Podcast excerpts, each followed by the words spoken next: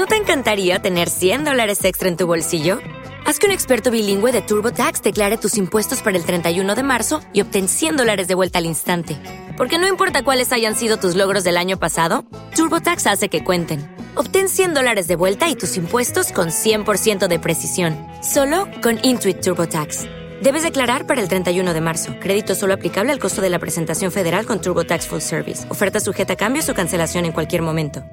KSS Canadá, la agencia de estudios más grande de Latinoamérica, ahora en el Perú. ¿Sueñas con un futuro lleno de posibilidades en Canadá? Este 13 y 14 de marzo estaremos brindando asesoría personalizada gratuita en nuestra oficina en Lima. Agenda ya tu cita en ksscanadá.com.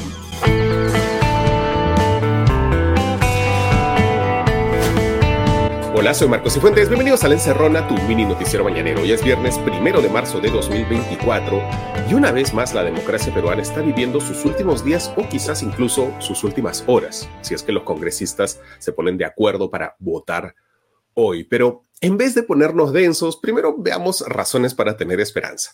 La primera razón y lo que tantas veces nos ha salvado de terminar de caer en el abismo es la B de DBA y pocos la representan tanto como Jorge del Castillo. Desde que la prista apareció como defensor de Patricia Benavides, se ha dedicado a hacer el ridículo. Pero lo que pasó ayer rompió récords que nos retornaron a las épocas de los chistes de Del Castillo. Si ustedes son más jóvenes, quizás no lo recordarán, pero hasta habían libros de chistes protagonizados por el amigo. Ayer entonces él colgó en su cuenta de Twitter una imagen que le habían enviado, algo vinculado a la conspiración caviar gorriti que está detrás de todo. Honestamente, lo que puso es intrascendente porque cuando entrabas a la imagen, lo que se leía en la parte superior era que se le había enviado su contacto Bane 2. La imagen era una captura de pantalla de un mensaje que le había enviado Patricia Benavides.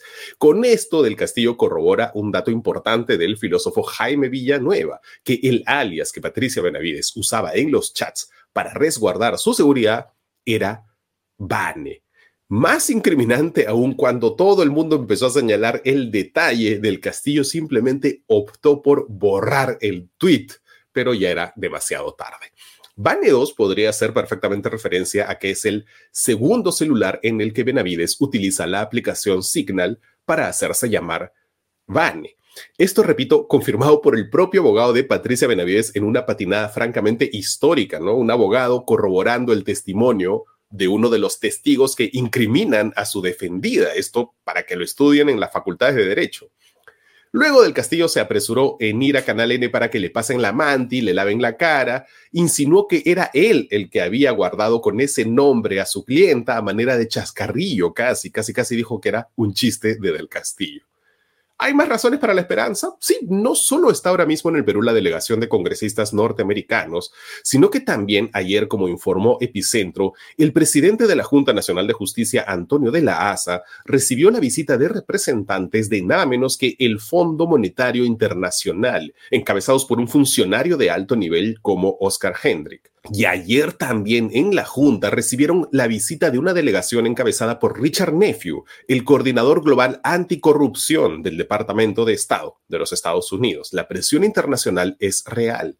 Según el periodista Martín Sarmiento de La Mula, Dina tenía unas ayudas memorias para declarar sobre la Junta ayudas memorias que fueron cambiadas luego de su reunión con la delegación de parlamentarios estadounidenses lo que corrobora lo que les dijimos ayer. Por eso es que Dina salió a hacerle un llamado al Congreso a la reflexión en este caso y de hecho mencionó explícitamente cómo se afectaría la imagen del Perú fuera de nuestras fronteras.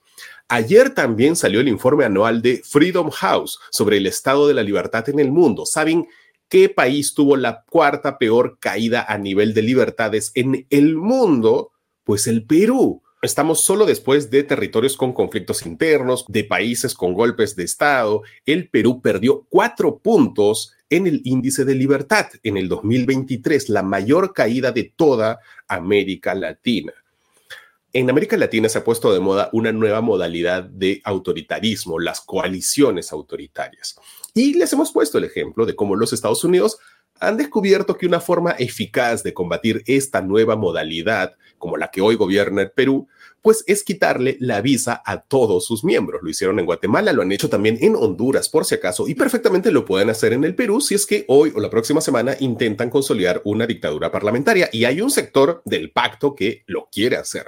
Ayer les contamos que hubo una movida rara que implicó algo crucial, que el autor del informe contra la Junta Nacional de Justicia, Esdras Medina, se quedó sin bancada. Al quedarse sin bancada, él no podía sustentar ese informe. Él mismo lo admitió.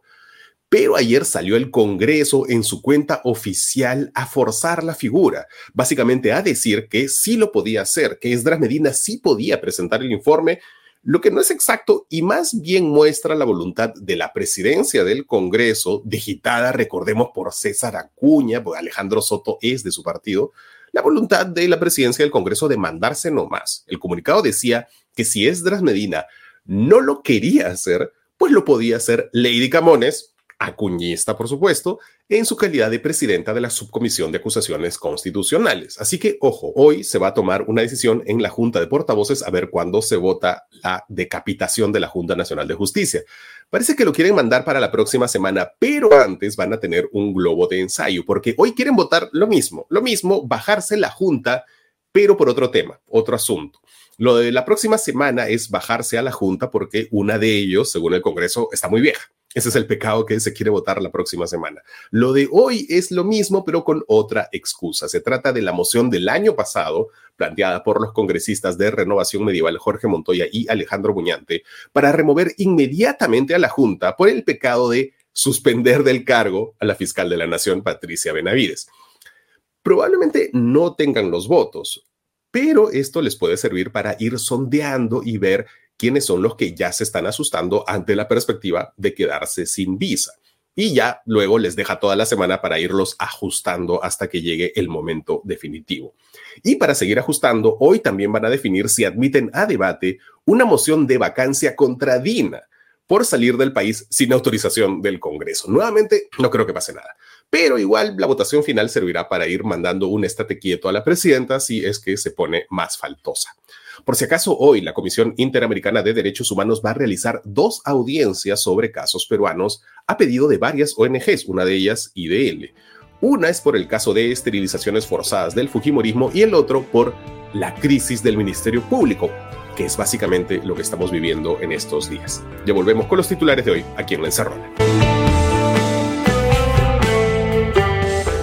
Entertech School es la nueva escuela de desarrollo de software y ciberseguridad del Perú, parte de la red de Code Fellows, el bootcamp número uno en Estados Unidos con alta empleabilidad en la industria tecnológica. Comienza tu carrera como desarrollador con el curso Code 101. Utiliza el código ENCERRONA 101 y obtén el 50% de descuento. Entertech School experimenta un bootcamp de clase mundial. Hola otra vez, bienvenidos de vuelta a la Encerrona, tu mini noticiero mañanero. Hoy es viernes primero de marzo de 2024 y estas son las noticias que son virales o deberían serlo. La primera, Otárola versus Perú Libre. Otro síntoma de la tensión todavía de baja intensidad entre el Ejecutivo y el Congreso. La periodista Sandra Lois de RPP informó que al Premier le consultaron sobre un proyecto que ha presentado Perú Libre para reorganizar el Ministerio Público. Este es un proyecto presentado anteayer por el serronismo que propone nada menos que suspender al fiscal de la Nación y a toda la Junta de Fiscales Supremos como parte de una declaratoria de emergencia del Ministerio Público por un plazo de dos años es bien parecido al proyecto que se filtró que quería presentar el otro extremo del espectro ideológico, supuestamente renovación medieval, pero Perú Libre se les adelantó y lo propusieron ellos. Entonces, ayer Otarola dijo, hacemos un llamado a que el consenso prime sobre el disenso y que no se ponga en agenda pública decisiones o proyectos de ley que van a volver a polarizar un país. Y luego dijo, Creo que en lugar de buscar una reorganización o una intervención de este organismo, el Congreso debería agendar temas de suma importancia para el país, como la reforma política. Algo está pasando allí. Por cierto, al líder de Perú Libre, el hombre menos buscado del Perú, Vladimir Cerrón, ayer la Fiscalía Anticorrupción de Junín le pidió nueve años de cárcel por colusión agravada y negociación incompatible ante la contratación ilícita de agentes policiales para que le brinden un resguardo con el que ya contaba. La segunda, Otárola, también contra la Contraloría. Algo está pasando allí. Y ojo que la Contraloría hasta cierto punto es aliada del Congreso. Nelson Schack tiene una gestión básicamente impune, inaudita en la Contraloría, con gastos lujosos denunciados por Hildebrand en sus 13, desbalance patrimonial denunciado por el Foco, y ya para colmo es empleado de Acuña, como profesor en la UCB. Entonces, sabiendo todo eso, sorprendió a todos que anteayer la Contraloría haya sacado un informe que ha desatado la bronca con el gobierno. El Contralor en persona dijo el martes que solo el 2023, o sea, durante el gobierno exclusivo de Dina Boluarte, el Estado peruano ha gastado más de 6 mil millones de soles en consultorías.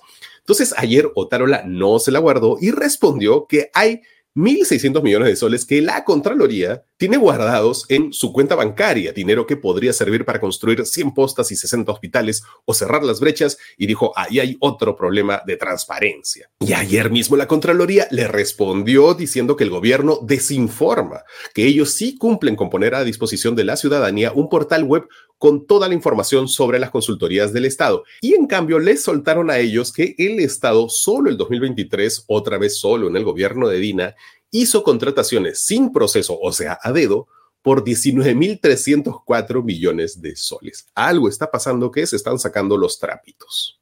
La tercera, el Congreso impone sus consignas dentro de casa. Miren esta historia. ¿ah? Ayer la Junta de Portavoces hizo una finta. Entonces, desde ahora, supuestamente, los congresistas que quieran intervenir en las sesiones del Pleno van a tener que estar presentes en el hemiciclo. Ya no van a poder hablar desde la playa usando Zoom. Para todo lo demás sí se va a poder y ese es el kit del asunto, porque en verdad, a ver, lo que les interesa a ellos es la votación. Y mantener la votación virtual es una garantía de votos por consigna y no por parlamento, no van a hablar entre ellos, no van a hablar entre ellos, no se van a escuchar. ¿Qué es lo que permite la presencialidad en el Congreso? Que exista intercambio de ideas en los pasillos, por ejemplo. No, se va a seguir votando por consigna. Las intervenciones presenciales dan lo mismo si los que están en la playa apagan el sonido del Zoom y listo. Y por otro lado, casi casi que en realidad parece que lo que quieren evitar es que se les escape por el micrófono las barbaridades y gazapos que pues ya les hemos visto a todos en las sesiones virtuales, hasta en el baño los hemos visto. ¿De qué otra forma quieren imponer consignas? El periodista Martín Calderón del Comercio informó que los trabajadores del Congreso recibieron ayer un comunicado en el que les recalcaban que está prohibido que realicen declaraciones o difundan publicaciones en redes sociales o medios de comunicación que atenten contra el honor y la reputación de quienes laboran en el Congreso. O sea, si tu congresista te está mochando el sueldo, no puedes salir a denunciarlo. Si tu congresista te está acosando, no puedes exponerlo. Bien lindo todo. La cuarta, al partido Antauro le cae la Fiscalía. Ayer la Fiscalía de la Nación dispuso que el área de enriquecimiento ilícito y denuncias constitucionales investigue a la Alianza Nacional de Trabajadores Agricultores Universitarios Reservistas y Obreros, el partido cuyas siglas coincidentemente deletrean Antauro. Esto responde al reclamo que hizo el congresista de Renovación Alejandro Muñante, que hizo su pataleta porque el Jurado Nacional de Elecciones no declaró ilegal ese partido, pero ya se explicó que eso es algo que el jurado por sí mismo no puede hacer. Ellos no pueden decidir que un partido es ilegal. La diligencia la tiene que hacer alguien más. Y eso es lo que se está haciendo pues ahora mismo. Van a ver si se infringe el artículo 14 de la Ley Orgánica de Elecciones. Pero por supuesto, pues el partido Antauro no es tonto. Ellos no han cometido el mismo error que sí cometió Moadef, por ejemplo, que sí reivindicaba el pensamiento Gonzalo en sus estatutos. El estatuto del partido Antauro, en cambio, pues dice las mismas generalidades que todos los demás. Un saludo a la bandera. Es más, el propio Antauro Mala ni siquiera es militante de ese partido. Entonces ellos se han cubierto legalmente. Pero la democracia pues no puede ser boba ni por un lado ni por el otro. No puede darles excusas a ellos declarando ilegal el partido si es que formalmente cumplen con los requisitos. No se puede dar pie a que se diga que han abusado de ellos. Pero por otro lado, o sea, es evidente para todos a quién responde el partido y es evidente para todos la ideología antidemocrática del líder del partido. Se están tratando de burlar de los mecanismos de la democracia y eso tampoco se puede permitir, pero siempre con la ley en la mano. La quinta, denuncian que Latina Televisión quiere despedir a los trabajadores que formaron un sindicato. Ayer se inscribió ante el Ministerio de Trabajo el Sintra Latina y desde anteayer tanto la CGTP como la periodista Juliana Oxenford han denunciado que en ese canal se ha convocado a los líderes del sindicato para cesarlos, lo que es completamente ilegal. Literalmente está prohibido despedir a alguien porque forma un sindicato. Vamos a ver qué dice la SUNAFIL. Y la última, atención limeños, el corredor morado del metropolitano dejará de funcionar este lunes 4 de marzo por la millonaria deuda que el Estado mantiene con ellos. Esto es algo que, ojo, las empresas concesionarias vienen advirtiendo que van a hacer hace semanas y ninguna autoridad hizo nada para evitarlo. Es más, hace tres semanas que no hay autoridad que pueda evitarlo porque no hay presidente de la ATU. La empresa señala que la extinción del corredor es responsabilidad de las autoridades del Ejecutivo no solo la ATU, sino también el MEF, el Ministerio de Transportes, sobre todo por la deuda que tienen ellos de 450 millones de soles, lo que señalaron hace imposible la continuidad del servicio. Pero ojo, también el corredor azul va a suspender sus servicios a partir del 11 de marzo. Esto lo confirmó el vocero del corredor morado, Gerardo Hermosa. Pues esto terminaría significando el colapso del sistema, después de que por esta misma ineficiencia dejaran de circular hace años ya los corredores verde y amarillo. Estos fueron los titulares de hoy, ya volvemos con descuentos para ti, aquí en La Encerrona con Marcos y Fuentes. Hola, queremos agradecerles por haber llegado hasta aquí con nosotros. Ha sido un año duro, pero sin el apoyo de cada uno de ustedes hubiera sido imposible. Queremos que sepan que cada yapeo, cada suscripción y cada compartir nos ayudó bastante. Este año hicimos cosas importantes juntos. Lanzamos nuestra web, hicimos investigaciones y ella se sumó al equipo. Y queremos que el próximo año sea mejor. Si quieres que sigamos creciendo, apóyanos con una donación o con tu suscripción al Patreon de la Encerrona. El único noticiero que te manda un abrazo. Bienvenidos de vuelta a la Encerrona, tu mini noticiero mañanero. Como siempre, cerramos la semana con historias positivas, gente saliendo adelante de emprendimientos que tienen descuentos para encerroners. Recuerda que si quieres aparecer en esta sección es gratis, solo tienes que entrar a nuestra web de registro, es encerroners.club. Ahí llenas tus datos y listo, ya sabes, nuestra web es encerroners.club. Hola Marcos, somos Lorena Treyes y Pamela Acosta, periodistas y comunicadoras con amplia experiencia en medios y empresas privadas. Tenemos un taller especial para emprendedores y líderes de organizaciones. En nuestro taller de cuatro horas revisaremos sus perfiles de LinkedIn y les enseñaremos a generar un plan de comunicación para mejorar su posicionamiento. Además, les daremos consejos y haremos ejercicios prácticos para comunicar de manera efectiva sus logros y fortalezas, ser atractivo y tener una buena presentación en cualquier escenario, ya sea en redes sociales o frente a una cámara de televisión. El taller será el sábado 9 de marzo y tendrá un costo de 250 soles y a los Encerroners 10% de descuento. Para más información, estamos en WhatsApp 959-532-929. Hola Quilla, soy Teresa Serpa, diseñadora gráfica y artista textil. Hace unos años creé la marca Hebra, dedicada a promover el arte textil y ofrecer productos inspirados en los bordados tradicionales del Perú. En marzo tendremos los talleres de teoría del color aplicada al bordado y bordado ayacuchano básico e intermedio. Los grupos son pequeños e iniciamos los primeros sábados de cada mes. Para los encerroners, 15% de descuento. Informes e inscripciones al WhatsApp 988-695-735. Estamos en Instagram como hebra.bitácoras. Saludos y muchas gracias por la difusión. Hola, Quilla. Somos Skyline Webcams, una plataforma de webcams en vivo que promociona las vistas de los sitios más bonitos y atractivos del mundo. Estamos buscando hoteles, restaurantes o Airbnbs que tengan una vista panorámica para mostrar a todo el mundo. Solo nos tienen que contactar enviando un video breve de la vista que tienen desde su local. Luego de una evaluación, les enviaremos la webcam y un dispositivo de streaming de forma gratuita de por vida. Para más información, estamos en WhatsApp 915-246-053. Estamos en Instagram como Skylight Webcams Latam. Muchas gracias. Hola amiguitos de la Encerrona, aquí les escribe un humilde fan y seguidor buscando su mención. Soy Robo TV, un ilustrador fotógrafo que tiene sus emprendimientos. Tengo una serie de elegantes productos como bolsas de tela y polos, además un hermoso catálogo de fotografías y dibujos para que decores tu depita o tu mansión de caviar, o también para que le regales a tu sugar o a tu crush. Para sobrevivir, que mi casera no me desaloje de mi cabaña y poder cumplir con la renta, estoy ofreciendo a todos los encerroners 10% de descuentazo y encima todo viene con regalitos sorpresas. Estoy en Instagram y Facebook como Robot TV. Muchas gracias y larga vida a la encerrona.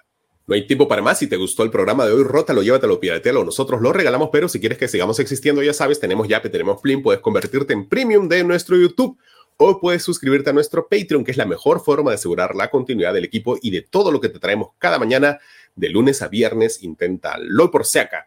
En nuestro YouTube Premium hay niveles desde 3 soles, 3 soles al mes y créeme que nos ayudas. Hoy es viernes de versos.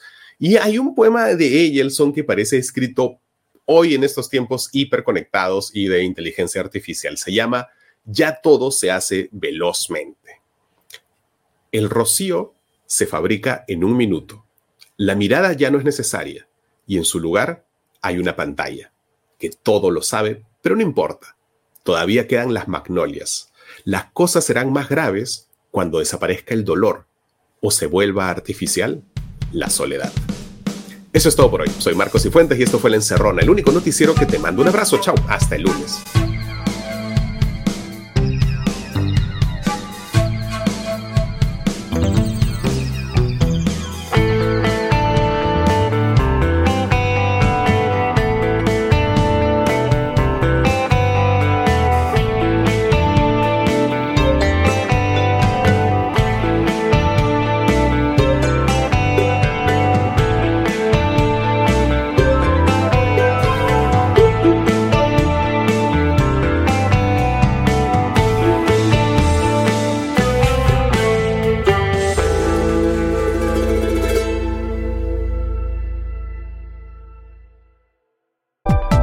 ¿Sabías que el casi 90% de los peruanos sufre de problemas dentales? No te preocupes más, ven al Centro de Odontología Especializada del Dr. Julio Reina. Con profesionales altamente capacitados y la mejor tecnología, ofrecemos tratamiento dentales de calidad, implantes, ortodoncia, diseño de sonrisa y más. Agenda tu cita al 936-834-819 y recuerda, tu sonrisa es tu mejor carta de presentación.